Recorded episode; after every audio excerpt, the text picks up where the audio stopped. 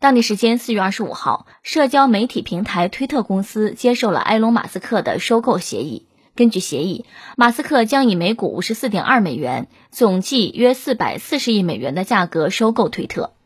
马斯克当天在推特上表示，希望该公司能够继续为人们提供表达不同意见的平台。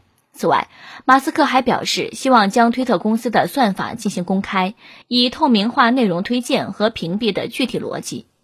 关于美国前总统特朗普相关账号的去留，截至目前，马斯克尚未公开表达是否将在收购推特后恢复前总统特朗普的推特账号。然而，特朗普方面则表示，即使推特账号被恢复，也不会使用该平台。二零二一年一月六号，国会骚乱后，推特公司当即封禁了特朗普的账号。哎呦我天儿，四百四十亿美元收购整个推特！果然是狠角色，解决不了问题，直接把提出问题的家给端掉了。